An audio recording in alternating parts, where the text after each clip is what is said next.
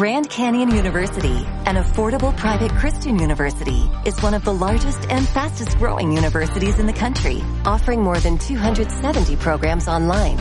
In addition to federal grants and aid, GCU's online students received nearly $130 million in institutional scholarships in 2022. Find your purpose at Grand Canyon University. Private, Christian, affordable. Visit gcu.edu slash myoffer to see the scholarships you may qualify for. Contacto Asia-Pacífico. Contacto Asia-Pacífico. Acontecimientos, información y análisis de una región que está de cara al desarrollo y al mundo.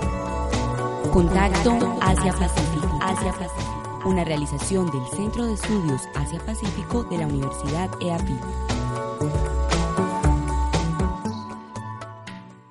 Bienvenidos a Contacto Asia Pacífico, un programa realizado por el Centro de Estudios Asia Pacífico y emitido a través de Acústica, emisora web de la Universidad EAFIT.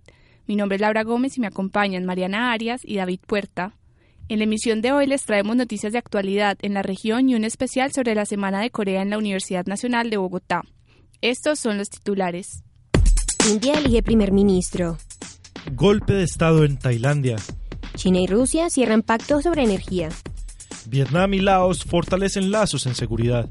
Se realizará foro bilateral China-América Latina en Brasil.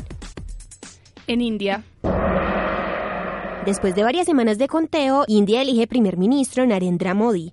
La sorpresa para India y probablemente para el mundo entero no solo que hayan elegido a Modi, sino también que éste haya derrotado a la legendaria familia Gandhi, conocidos como los Kennedy de Asia, con una mayoría en el Congreso que no se veía hace 30 años. Modi, líder del partido Bharatiya Janata, BJP, reemplazará en el cargo de primer ministro a Manmohan Singh del partido del Congreso, que contaba con su propio candidato en estas elecciones, el heredero de la dinastía Gandhi, Rahul. En Tailandia, El general Prayut Chan-o-cha, líder del ejército de Tailandia, informó el pasado jueves 22 de mayo que las fuerzas militares asumirán el control de este país. El anuncio se dio tras dos días de haber sido impuesta la ley marcial, la cual fue impuesta debido a la tensa situación política que vive Tailandia luego de la remoción del cargo de la primera ministra de ese país, Jinluk Shinawatra, el 7 de mayo. Países de la región como Indonesia invitaron a la cooperación entre miembros de ASEAN para ayudar a restablecer la normalidad en el país asiático. Esta no es la primera intervención en la historia política de Tailandia, donde han ocurrido 12 golpes de Estado y 7 intentos de derrocamiento, desde el fin de la monarquía absoluta en 1932.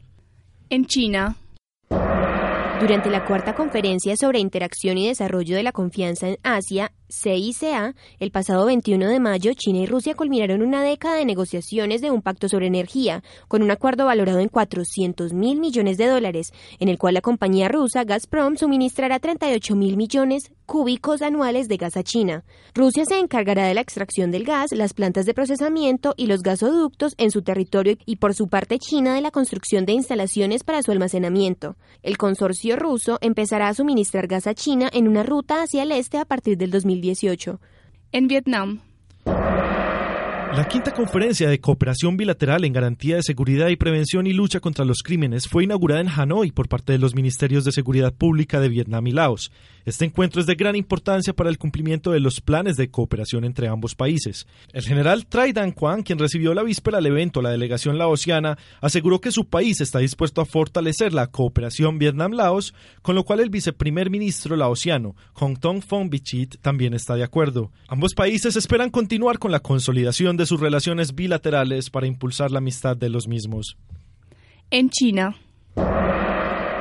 El próximo mes de julio, aprovechando la visita del presidente de China a Brasil para hacer parte de la sexta cumbre de los BRICS, la cual se llevará a cabo en Fortaleza, se realizará en Brasilia una cumbre de la participación de los presidentes de China, Xi Jinping, Brasil, Dilma Rousseff, y los presidentes de los países miembros de la Comunidad de Estados Latinoamericanos y Caribeños, CELAC, Cuba, Ecuador, Costa Rica y San Vicente y Granadinas.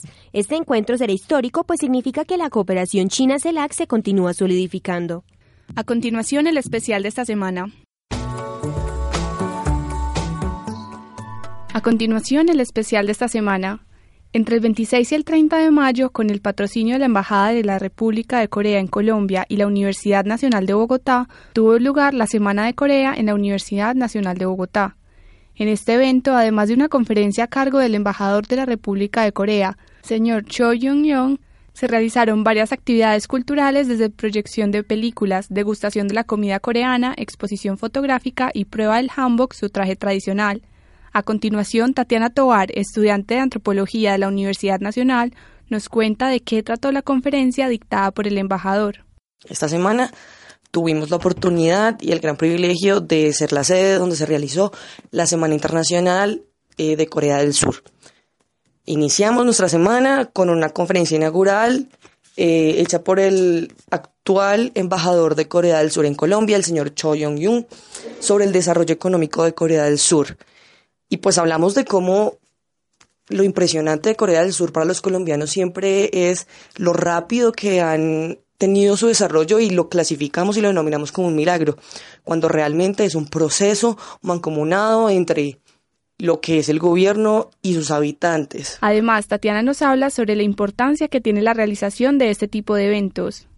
Bueno, aprovechar este tipo de actividades que no pasan siempre, que son muy diferentes, que ayudan a afianzar los lazos entre Corea del Sur y Colombia, países que cada día se están volviendo más unidos, no solo a nivel económico, sino también eh, a nivel de intercambios de estudiantes, para todos aquellos que estén interesados en aprender el coreano, aprender a escribir en Hangul, todo eso muy interesante que las universidades lo sigan haciendo. Hemos llegado al final de nuestra emisión. Los invitamos a escuchar el próximo programa de Contacto Asia Pacífico, ahora en señal en vivo, por la emisora web acústica.eafit.edu.co. Muchas gracias a nuestros oyentes.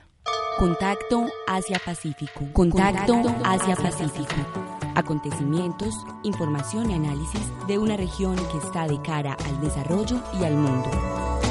Contacto Asia Pacífico. Asia Pacífico una realización del Centro de Estudios Asia-Pacífico de la Universidad EAPI.